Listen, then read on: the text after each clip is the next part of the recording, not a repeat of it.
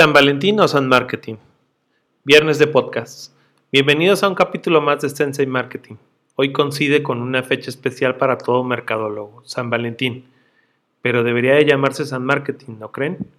Después de haber creado el Santa Coca-Cola y convertir la Navidad en la mayor fiesta de consumo, San Valentín es nuestro mayor invento.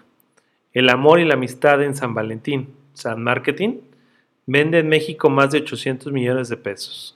El amor definitivamente es un gran negocio. Gracias al marketing, 8 de cada 10 personas festejan el día de San Valentín. ¿Qué creen? Gastando. Las principales industrias beneficiadas por el marketing en San Valentín son restaurantes y bares, gracias a las cenas, flores y peluches, chocolates, ah, no olvidemos la lencería.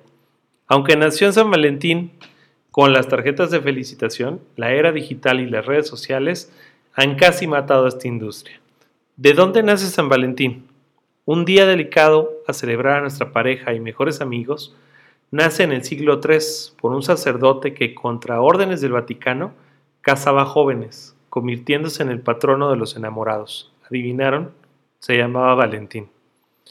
A principios del siglo XX, durante la Revolución Industrial, fue donde los grandiosos mercadólogos, entre comillas me estoy riendo, convirtió esta fecha en un gran negocio con la producción en masa de tarjetas de felicitación. No en toda Latinoamérica se festeja hoy 14 de febrero San Valentín.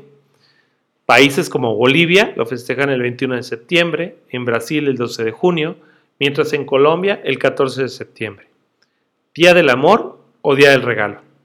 Sin tomar mucho en cuenta si es una fiesta tradicional o de consumo, es definitivamente una fecha que no puede estar fuera de tu estrategia de marketing. Activaciones geniales desde enviar chocolates o flores por Uber, por Uber, cenas en acuarios o en globos. No olvides envolver tu marca de miel, romance y sobre todo marketing. Les deseo feliz día del marketing, perdón, de San Valentín. Gracias por tu atención, tu tiempo y tus oídos. No olvides compartir este podcast con tu amigo, novia o pareja para que conozca más de estrategia de marketing al estilo Sensei Marketing. Namaste.